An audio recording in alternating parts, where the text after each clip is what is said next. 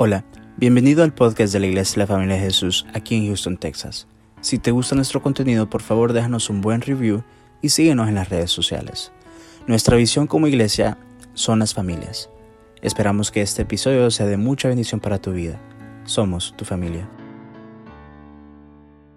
bendecidos a través de Abraham, no es que tienen pacto, la misma Biblia dice que nosotros tenemos las mismas bendiciones de Abraham a través de nuestro Señor Jesucristo. La misma palabra de Dios dice en el libro de Hebreos que nuestro pacto ahora es mejor que el de ellos, que el de Moisés. O sea que, ¿qué es lo que está fallando? Que nosotros no tenemos un Ever Shabbat que es donde se transmiten las bendiciones a nuestros hijos. ¿Y qué es bendecir?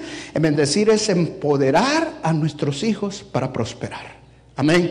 Cuando miren lo que hizo Isaac con Jacob, todo exactamente como Isaac se lo declaró a Jacob, así pasó.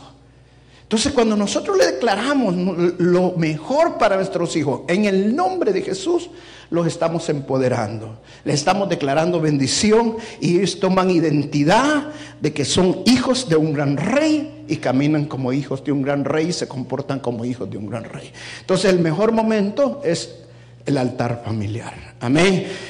Por eso la palabra dice, bienaventurados los que tienen sed y hambre de justicia, porque ellos serán saciados. La palabra saciado es que van a quedar satisfechos. Si nosotros queremos quedar satisfechos como padre, no deje de hacer el altar familiar. Amén. La segunda bienaventuranza que vimos, ¿cuál fue? Ah, gracias hermano. Qué rápido para contestar ustedes. Bienaventurado los limpios de corazón, los puros de, corazón. Porque ellos qué? ¿Verán a qué? A Dios, hermano, pero es que se lo deberían de poner de memoria. Son siete bienaventuranzas que las tendríamos que tener así, mire. ¿Por qué? Porque son, son enseñanzas prácticas para la vida de cada uno de nosotros. Bienaventurados los limpios de corazón ¿Qué es limpio de corazón? Es buscar la santidad. Es buscar hacer la voluntad de Dios. Amén. Porque ellos verán a Dios. Amén. Entonces, cuando hay santidad, cuando hay pureza en el corazón, entonces la familia cambia. Uno de los mayores errores que tenemos los padres es que nos fijamos más en la actitud y en el comportamiento de nuestros hijos que en el corazón de nuestros hijos. Y es más importante el corazón porque la palabra de Dios dice que del corazón emana la vida. Amén. Si tú logras cambiar el corazón de tu hijo, las actitudes, los comportamientos, todo lo demás va a cambiar en tu hijo. Amén. Entonces, es importante que nosotros también caminemos en rectitud. La, la limpieza de corazón comienza con nosotros, no con nuestros hijos. Amén. Luego de nosotros les enseñamos a nuestro hijo cómo caminar en rectitud, les enseñamos cómo vivir una vida en santidad de acuerdo a la voluntad de Dios. Amén. Y la tercera eh, bienaventuranza que vimos, ¿cuál fue? Bienaventurados los pacificadores, sin miedo hermano. Bienaventurados los pacificadores. Amén. ¿Por qué? ¿Cuál es la bendición de ser pacificador? porque ellos serán llamados hijos de Dios. Amén. Entonces cuando nosotros vimos claramente que no es lo mismo sostener la paz que hacer la paz. Cuando el Señor dice pacificador está hablando de ser hacedores de paz. No, muchas personas lo que buscan es evitar los problemas y con evitar los problemas piensan que están haciendo la paz. No, únicamente están teniendo paz momentánea. Pero hasta que no se solucione el problema, no van a tener una paz que debe de ser. Entonces nosotros tenemos que trabajar a través del problema. Amén. Tenemos que nosotros hablar el problema. Pero ¿cómo? Con sabiduría, con amor. La verdad es con amor y no hacerlo nunca en tiempos de conflicto. No es cuando le han tirado un zapato, sino cuando las cosas están tranquilas, calmadas buscar el tiempo para con amor transmitir la verdad, decir la verdad y ser pacificadores. Amén. Vimos una parte importante de que la, paz, el principio de la paz es el amor. Amén. Porque la palabra de Dios dice claramente en qué consiste el amor. En que no es que nosotros amamos a Dios primero, sino que Dios nos amó a nosotros primero y entregó a su unigénito Hijo por todos y cada uno de nosotros. ¿Por qué? Porque nosotros éramos enemigos de Dios. Y Dios quería tener una paz con nosotros. Y por el amor que nos tenía, entregó a su único Hijo. Entonces, qué importante que nosotros entendamos que el amor es la clave para ser pacificadores. Todo lo tenemos que hacer con amor. Y el amor no es un sentimiento, el amor no es una emoción, el amor es una decisión. Amén. Bueno, gloria a Dios. Hoy vamos a ver una bienaventuranza más y la última, con esta terminamos esta serie, que es Mateo capítulo 5, verso 10. Esta es una bienaventuranza bien, pero bien dura. Bien dura, pero muy necesaria y muy clara. Amén. Mateo capítulo 5, verso 10, que dice, quiero ver si lo tiene el hermano, no, no lo tiene. Bienaventurado bueno, voy a hacer que un hermano me lo lea. Vamos a ver, hermano, léamelo. Párese y lo lee fuerte. Bienaventurados los que padecen persecución por causa de la justicia, porque de ellos es el reino de los cielos. Amén. Gracias, hermano. Gloria a Dios. Y gracias por traer Biblia. ¿Cuántos tienen Biblia? Levante su mano, ¿cuántos traen Biblia? ¿Y aquí viene usted a un club social o a la iglesia? ¿Ah? Si viene a la iglesia, tiene que traer Biblia. Amén. ¿Sí o no? Estamos en los últimos tiempos. Y sabe que en los últimos tiempos el Satanás le va a quitar la Biblia. Es mejor que traiga la palabra de Dios. Amén. Ok, dice, bienaventurados los que padecen, ¿qué? Una vez más, bienaventurados los que padecen. Wow, ¿es duro o no es duro? Señor, ¿cómo es que yo voy a estar bienaventurado? ¿Cómo es que voy a estar, dice otra versión, bendecido? Los que son perseguidos. Pues voy a ser bendecido por, a causa de que me persigan. Es una bendición, Señor. Si la palabra de Dios lo dice, es porque es una realidad. Amén. Aunque a nosotros nos parezca todo lo contrario, aunque nos parezca que no está bien, dice la palabra, no me lo quites por favor. Bienaventurados los que son perseguidos por causa de la justicia, dice. Porque de ellos es... Amén. ¿Cuántos quieren el reino de Dios? ¿Cuántos quieren ser perseguidos? Si no sos perseguido, no tienes el reino de Dios, dice este versículo. Lo dice claramente, ¿sí o no? ¿Qué quiere decir este verso? ¿Cómo lo podemos aplicar a la familia? Es bien importante, hermanos, que entendamos este verso para que nosotros podamos discernir qué, qué es lo que quiso decir el Señor Jesucristo. Puedes ser perseguido porque sos ladrón o porque hiciste algo malo y la justicia te anda siguiendo. En eso no hay bendición. Dice persecución por causa de justicia. Y el Señor dice, si por mí te persiguen, por causa de mi fe, de tener fe en mí, vas a ser bienaventurados. Amén. Entonces, vamos a ser perseguidos por seguir a nuestro Señor Jesucristo. Ahora usted me dirá, pero tal vez a usted, pastor, porque usted es el pastor y usted predica la palabra. No, momento. No solamente los predicadores van a ser perseguidos. Cuando el Señor Jesucristo dice perseguidos, está hablando de todos aquellos que tienen fe en el Señor y quieren hacer la voluntad de Dios. Amén. Eso significa, hermano, que cuando tú quieres hacer la voluntad de Dios, cuando tú quieres buscar de Dios y quieres que tu familia sea una familia ejemplar, tú quieres que tu familia sea una familia cristocéntrica, tu familia va a ser diferente a todas las demás familias. Y al ser diferente, vas a ser perseguido. ¿Cómo vas a ser perseguido? Por ejemplo, imagínate tu hija queriendo hacer la voluntad de Dios y tu hija dice, bueno, yo me quiero mantener virgen hasta el matrimonio y honrar a mi esposo hasta llegar al matrimonio. ¿Qué le van a decir las amigas si le dicen eso? ¿Qué le va a decir el mundo si le dicen eso? Uy, no, hombre, será para tu abuela. Hoy estamos en otro tiempo.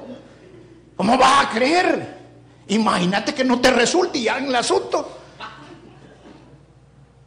Eso es lo que el mundo dice. ¿Sí o no? La presión del mundo es una persecución. La palabra persecución aquí es presionar. La palabra persecución es seguirte, presionándote, atormentándote y oprimiéndote. Entonces cuando tú estás queriendo hacer la voluntad de Dios, vas a ser perseguido, vas a ser oprimido. Cuando tu familia, tus hijos quieran hacer la voluntad de Dios, también van a ser oprimidos. Ahora imagínate, eso es con las niñas. Ahora imagínate el varón que salga con la misma cosa y nosotros venimos de una cultura tan machista y que de repente siga el varón, no, yo me quiero mantener virgen hasta el matrimonio. ¿Qué te pasa? A saber que te vas a convertir. Peligroso se te cae. Y bueno, no quiero hablar más allá de la, cuenta. ¿Ah? Esa es la presión del mundo. Esa es la que el mundo ocasiona contra nosotros y con nuestra familia. Ahora, el problema está de que nosotros no entendamos como padres que nosotros no entendamos como familia cristiana de que va a haber persecución. ¿Por qué es importante entenderlo? Porque cuando nosotros no lo entendemos y empezamos a pasar esas situaciones de persecución, de opresión, porque estamos haciendo lo correcto, porque estamos haciendo la voluntad de Dios, ¿sabe? Muchos tiran la toalla. Y dice, el mundo los termina absorbiendo. Es como una persona que de repente está buscando y buscando de Dios y cuando decide buscar de Dios y meterse todo con las cosas del Señor, le empieza a ir mal. Y cuando le empieza a ir mal, ¿saben lo que le dice el mundo? Ahora que estás buscando de Dios, como solo pasas en la iglesia, por eso te está yendo mal. Y cuando tú no has entendido que va a haber persecución por causa de la fe en nuestro Señor Jesucristo, tira la toalla. Pero cuando tú has entendido que va a haber opresión por causa de seguir al Señor Jesucristo, ¿qué dices tú? Bueno, si me estuviera yendo bien, entonces algo malo está pasando. Pero como me está yendo mal, significa que estoy haciendo lo correcto. Porque cuando busques hacer lo correcto, busques hacer la voluntad de Dios, hay una guerra espiritual y los demonios no se van a quedar quietos y ellos van a tratar de oprimirte, pero mantente firme porque es más grande el que está con nosotros que el que está contra nosotros. Amén. Voy a hablar esta noche así muy rápidamente porque lo que quiero es dejar eh, la idea puesta en el corazón de ustedes. Tres cosas importantes para que entendamos. Tres cosas que tenemos que hacer como padres de familia como guías espirituales en nuestra, en nuestra casa cuando estamos padeciendo persecución. La primera, hermano, enséñele a sus hijos y a su familia que va a haber persecución. La segunda, que es bien importante también, hermanos, enséñele usted también a su familia que tiene que aprender a soportar la persecución. Porque si va a haber persecución, como hijos de Dios tenemos que aprender a soportarla. Y como último, tenemos que aprender a abrazar la persecución. Amén. Ahora, no es un tema fácil, no es un tema que usted lo va a poder agarrar así de la noche a la mañana. Por eso es que quiero, hacer lo más rápido posible para que usted lo entienda. Amén. La primera, vamos a 2 Timoteo capítulo 3, verso 12. Pero ponga toda la atención porque esto lo va a bendecir grandemente este mensaje. Segunda Timoteo 3:12. ¿Cuántos tienen Biblia? Amén. Hermana Eva, léame, dime segunda Timoteo 3:12.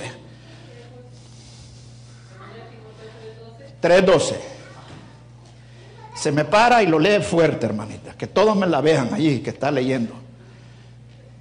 Y también todos los que quieren vivir piadosamente en Cristo Jesús padecerán persecución. Amén. Dice lo que dice este verso. Los que quieren vivir de acuerdo a la voluntad de Dios. Todos los que quieren vivir ahora centrados en Cristo Jesús, piadosamente, buscando hacer la voluntad de Dios, buscando agradar a Dios, ¿qué van a sufrir? Persecución, lo dice la palabra de Dios, no lo digo yo. No esperes algo menos. Fortalecete en fe cuando estés pasando persecución. Porque cuando te están oprimiendo los, el enemigo, cuando te están ridiculizando, cuando te están avergonzando, todo por causa del Señor, glorifica al Señor Jesucristo. ¿Por qué? Porque lo que están haciendo está escrito en la palabra de Dios.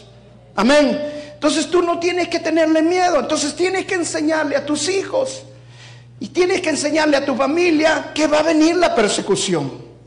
Que va a haber persecución. Todo por causa de seguir la voluntad de Dios. ¿Cómo le podemos enseñar? Por ejemplo, como padres, una forma que yo, por ejemplo, con mis hijos lo he practicado, por ejemplo, la fiesta del Halloween. Yo me puse a investigar acerca del Halloween. El Halloween, es- si usted va a lo profundo del Halloween, es algo diabólico. Es la verdad, hermanos. Aunque usted me diga, uy, que este pastor, que no hay que, que saber que está. Hermano, es la realidad, el trasfondo es diabólico. Entonces, si queremos hacer la voluntad de Dios, si queremos agradar a Dios, ¿qué tengo que enseñar a mis hijos? O sea, no hacer esas fiestas. ¿Y qué hago? Bueno, llevarlos a, a otro lugar, a Chuck E. Bueno, cuando estaban pequeños, hoy ya no, oye. Pero, o sea, tengo ahora nietos. Entonces, pero podemos enseñarle otras cosas que no tienen que ver con las cosas del mundo. Pero ¿qué va a pasar cuando los llegan a la escuela y los amigos? Y fuiste a reventar cohetes, y a recoger dulces, y fuiste a hacer esto, todo lo que hacen en el Halloween. Y ellos tienen que decir, no. ¿Qué les van a decir? Los van a presionar, los van a oprimir, los van a ridiculizar, los van a avergonzar, ¿sí o no? ¿Ah? Pero les tenemos que enseñar que van a aprender a vivir en persecución y que tienen que mantenerse firmes creyendo en un Dios grande, que al que adoramos nosotros es un Dios del cielo, es el Dios poderoso, el creador del cielo y el universo y que a Él nosotros seguimos, tenemos principios, tenemos creencias y nuestra fe debe ser firme. Amén. Entonces lo menos que podemos decirle a nuestros hijos, no, no te preocupes. Cuando empezás a seguir al Señor, la gente te va a seguir. Todo el mundo va a ir detrás de ti. Va a buscar. No, hermano. Cuando usted quiere hacer, cuando us- el problema sabe cuál es, que ahora hay muchos cristianos, pero muchos cristianos. Pero ¿cuántos de esos cristianos son verdaderamente cristocéntricos? ¿Cuántos de esos cristianos realmente están haciendo la voluntad de Dios? Y cuando usted hace realmente la voluntad de Dios, lo tildan de religioso, lo tildan de esto, lo tildan de aquello, y le empiezan a tirar por aquí, por allá y por lo otro. Hermano, usted haga la voluntad de Dios sin criticar a nadie. Amén. Y lo dice claramente la escritura. Lo que Dios le pone en el corazón es lo que va a hacer y lo que le va a enseñar a sus hijos a hacer la voluntad de Dios y seguir un Dios poderoso, un Dios grande. Amén. A Él exaltamos y por Él vivimos. Una de las cosas bien importantes que entendemos nosotros, nosotros glorificamos al Señor Jesucristo. Amén. Dice la palabra que debemos de glorificar al Señor Jesús en todo. Glorificarlo en todo. Amén. Entonces, todo lo que hacemos, dice la palabra, es para la gloria del Señor. Amén. Todo lo que nosotros hacemos es para glorificar el nombre del Señor. Pero tenemos que entender que hay cosas que no glorifican el nombre del Señor. Que hay cosas que nosotros podemos hacer que pensamos que con eso estamos gloriando al Señor. Y lo menos que estamos haciendo es glorificando al Señor. Amén. Entonces tenemos que entender que hay cosas que no lo glorifican y que nosotros tenemos que buscar glorificarlo en todo. Y si hay algo que no lo va a glorificar, no lo voy a hacer. Aunque me avergüencen, aunque me critiquen. Amén. Pero tenemos que enseñarle a nuestros hijos a hacerlo. Ahora, pero aquí viene lo importante. ¿Cómo le enseñamos? Recuerden lo que le enseñé en, el primer sermón. Con nuestro ejemplo. Empieza cambiando nuestro corazón. Amén. Va a haber presión en el mundo, va a haber cosas en el mundo que nos van a querer hacer cosas que nosotros nos van a forzar a hacer, a mentir, por tal de conseguir un trabajo, por tal de hacer estas cosas, pero no son cosas que glorifican al Señor. Amén. Entonces usted tiene que enseñarle a sus hijos, hijo, no pude tener este trabajo porque tenía que hacer esto y eso no lo puedo hacer. Póngase un ejemplo. Viene usted y le ofrecen, mira, te vamos a dar un trabajo de bartender y te vamos a pagar tanto la hora. Pastor, me van a pagar 25 la hora. Eso no lo consigo en cualquier otro trabajo. Glorifique eso al Señor Jesucristo. Sí, todo gloria al Señor porque yo lo estoy haciendo de corazón. No, hermana, no se engañe, el corazón es engañoso. ¿Lo vimos o no lo vimos? El corazón es engañoso. ¿Ok? Si no glorifica al Señor, yo no lo voy a hacer. Por mucho dinero que me estén ofreciendo. Pero eso tengo que contárselos a mis hijos. Para que vean, por causa de seguir en la fe del Señor y querer hacer lo correcto, no tuve un trabajo que no glorificaba al Señor Jesús. ¿Sabe qué va a pasar? El día de mañana sus hijos no van a hacer cosas que están fuera de la ley, ni cosas que los van a llevar a después a estar en la cárcel o estar mal. Y después usted va a decir, como yo les enseñé a glorificar al Señor, Dios también los va a honrar a ellos. Todo al que glorifica al Señor, Dios lo honra. Amén. Denle un fuerte aplauso al Señor Jesús. Mire cómo dice Juan, capítulo 15, verso 18, cuando nosotros queremos agradar a Dios, nos apartamos del mundo, nos alejamos de las cosas del mundo, pero mire cómo dice la escritura, si el mundo os aborrece, si el mundo os odia, si el mundo no lo va a querer, sabe que a mí me ha aborrecido antes que a vosotros. Cuando te rechazan, cuando te ridiculizan, cuando te avergüenzan, Tú pensás que solamente a ti te han avergonzado, solamente a ti te han ridiculizado, solamente te, te, están diciendo cosas. No, ya se lo hicieron también al Señor. Mire lo que dice el verso 19. Si fueres del mundo, el mundo amaría lo suyo. Pero como no sois del mundo, antes yo elegí del mundo, por eso el mundo os aborrece. ¿Por qué no le gustamos? ¿Por qué nos llaman religiosos? ¿Por qué nos llaman que ahora solo en la iglesia queremos pasar? Que ahora, ¿sabe por qué? Porque no somos del mundo. Porque ahora nuestros principios son diferentes. ¿Ah? Imagínese que usted tiene un niño de cuatro años y usted quiere darle lo mejor a su hijo. Y usted le dice, el domingo hay partido de béisbol, póngase. Y yo tengo que llevar a mi niño de cuatro años al béisbol. No, a los cuatro años todavía no juegan béisbol. Ah, como no, tú, tú estás jugando ya béisbol. ¿verdad? Bueno, imagínese, los cuatro años tengo que llevar, pero es el domingo.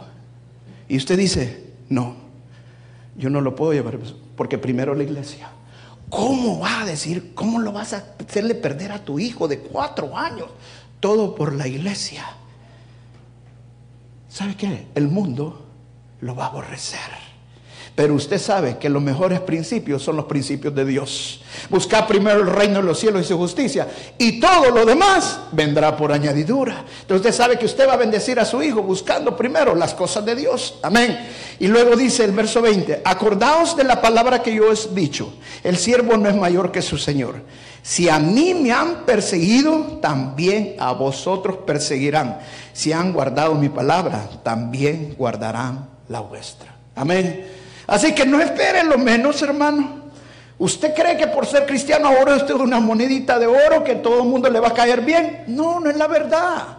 Ahora nosotros vamos a ser diferentes a todo mundo porque estamos haciendo lo correcto, lo que es la voluntad de Dios. Amén. Y sus hijos van a pasar lo mismo. Entonces tenemos que enseñarles a ellos que va a haber persecución, que va a haber opresión, todo por seguir la voluntad de Dios. Amén. La segunda que dijimos es que le enseñamos a nuestros hijos que va a haber persecución, pero que les enseñamos que hay que aprender a soportar la persecución. Amén. Miren lo que dice Primera de Corintios capítulo 4, verso 12. Dice, voy a leer la, la parte B. Nos maldicen y bendecimos. Padecemos persecución. Y mire cómo dice la palabra padecemos persecución y nos quejamos. Así dice, ¿verdad? No dice así. ¿Están leyendo o no están leyendo la palabra? Padecemos persecución y ¿qué hacemos? Y soportamos. Padecemos persecución y ¿qué? Y soportamos. Mire, la palabra de Dios dice que vamos a ser perseguidos. Pero el Señor dice que cuando estamos siendo perseguidos no huyamos. El Señor dice que cuando estamos persiguiendo perseguidos lo que tenemos que aprender es a soportar. Hermanita, escuche bien y hermano, escuche bien esta palabra. Cuando lo critiquen en Facebook, no se ponga en Facebook, usted está respondiendo a medio mundo. ¿Sabe qué significa eso? Que usted no ha aprendido a soportar. Pero pastor, ¿cómo voy a dejar que me estén diciendo esto en Facebook? Hermano, aprenda a soportar. Amén. Soportar significa tener humildad, ser manso y dejarle la justicia al Señor. Amén. No, pero pastor, es que yo también tengo que contestarle si no empiezan a hablar de todo el mismo. Imagínense en Facebook, todo el mundo lo ve. Hermano, si al Señor Jesucristo lo crucificaron públicamente, ¿cree que es el único que, que lo han hecho cosas públicamente? Hermano, dejémosle la voluntad al Señor. Si cuando nosotros empezamos a buscar las cosas de Dios y empezamos que nuestra familia busque las cosas de Dios, nos van a perseguir. Va a haber opresión. Nos van a seguir. Pero hermano, si usted está haciendo la voluntad de Dios y usted realmente es un- una persona cristocéntrica y su familia es cristocéntrica, ¿sabe qué le va a enseñar a sus hijos? Aprender a soportar. A no responder como el mundo responde, sino a responder con el amor del Señor. Abrácelos, ámelos, ore por sus enemigos. Tenemos que enseñarles a nuestros hijos que si va a haber persecución, tenemos que aprender a entender que al haber persecución, también tenemos que aprender a soportar. Yo le puse el tema a esta prédica, la unidad de la familia. ¿Y sabe por qué le puse así? Porque la única manera que la familia se une es cuando hay persecución. ¿Sí o no? ¿O no lo han visto así? Mire, se enfermó, bueno, yo estuve aquí, estuve visitando a una familia en una ocasión que se enfermó el papá. Estaba en- ya en terminal la cosa, ya Todos los días que yo iba, ahí estaban todos los hijos. Todos los hijos. Ahí estaban, todo el tiempo. Era, tenía una cantidad de hijos este señor, no sé cuántos hijos eran, ya no me acuerdo si eran 8 o 18. Eran bastantes hijos. Pero toda la familia llegaba. ¿Por qué? Porque había un problema. El problema nos une. Cuando nosotros estamos pasando persecución, ¿sabe qué pasa? Cuando nosotros estamos siendo criticados, cuando hablan de nosotros, cuando no- nos critican, cuando hablan, hablan mal, cuando nos calumnian, ¿sabe qué hacemos? Nos fortalecemos más en el Señor. Amén. Hermano, si usted no está siendo perseguido, es porque algo no está bien. Dele gracias a Dios cuando está siendo perseguido. Dele gracias a Dios cuando lo critican. Dígale a Dios, gracias a Dios cuando están hablando mal de usted, cuando lo están calumniando. ¿Sabe por qué? Porque eso es lo que Dios está permitiendo para que usted se afirme más en Él. Usted crea en más en Él y no agarre el Facebook o agarre el Twitter o lo que sea y empieza a contestarle y a poner mensajes por todas partes. No, es cuando más nos afirmamos en el Señor. Es cuando más nos unimos en el Señor. La persecución trae más intimidad con el Señor. Amén. Mire, la iglesia primitiva se unió más cuando fue perseguida. Lo dice la palabra de Dios, no lo digo yo. Cuando más fueron perseguidos, dice que todos vivían en una comunidad. Todos compartían lo mismo. Porque si usted era cristiano ya no le daban trabajo. Si usted era cristiano ya no podía hacer negocios. Entonces, ¿qué hizo la iglesia? Se unió. Vivían todos juntos. Y lo que vendían y lo que hacían, todos lo compartían juntos.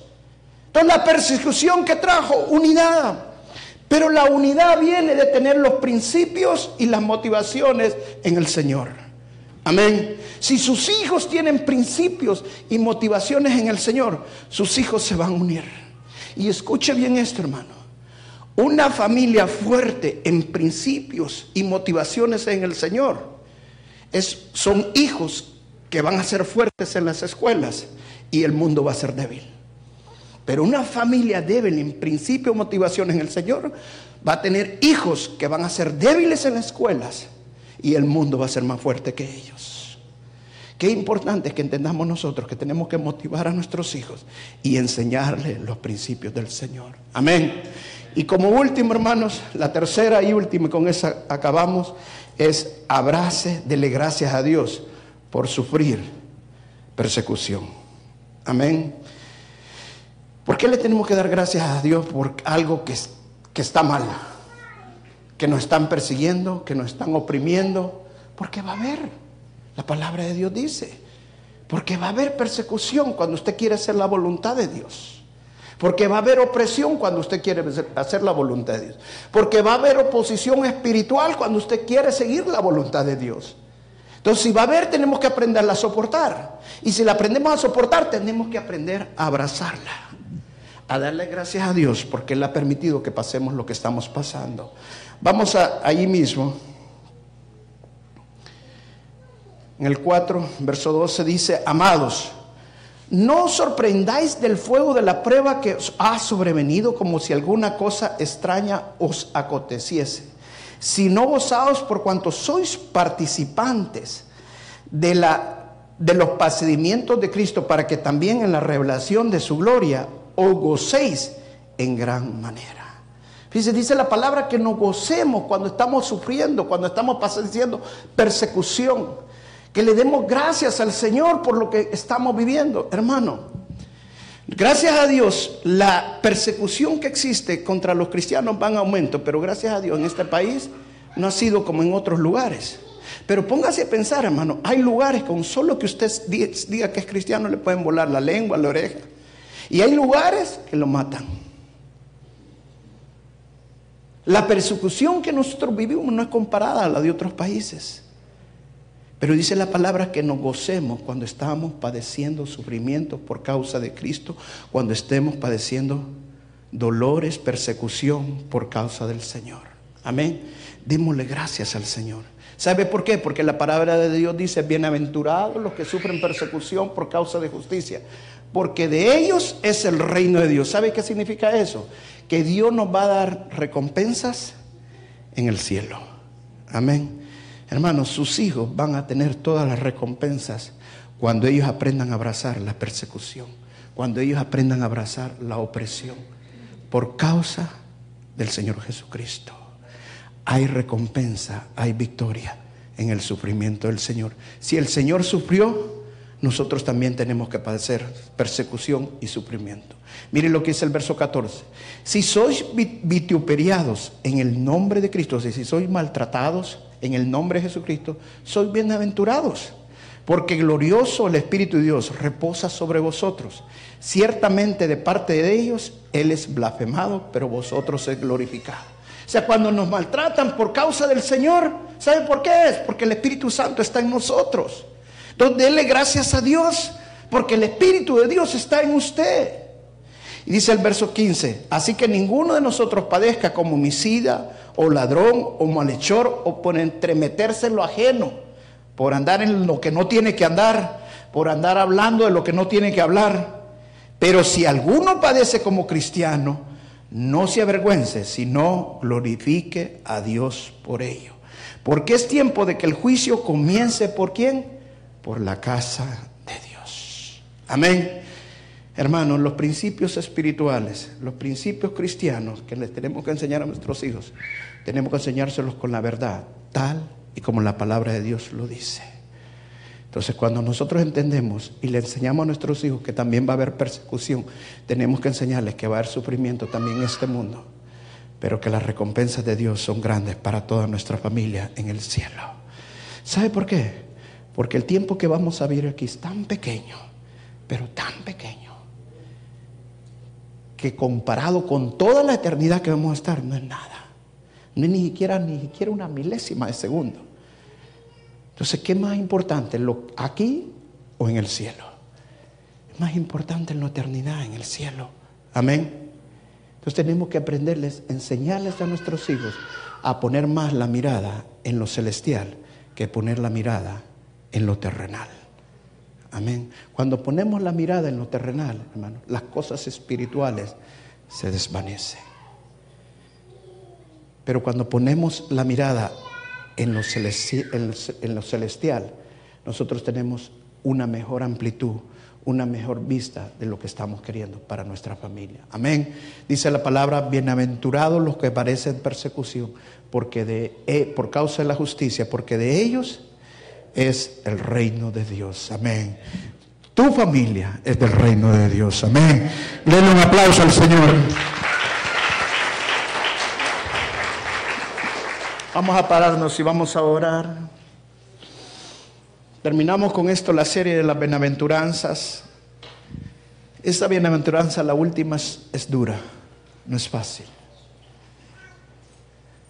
Pero créelo cuando tú quieras hacer la voluntad de Dios, el enemigo se va a oponer. Amén. Pero tienes que aprender a soportar. Ya no podemos responder como responde el mundo. Cuando nos critican, cuando hablan mal de nosotros.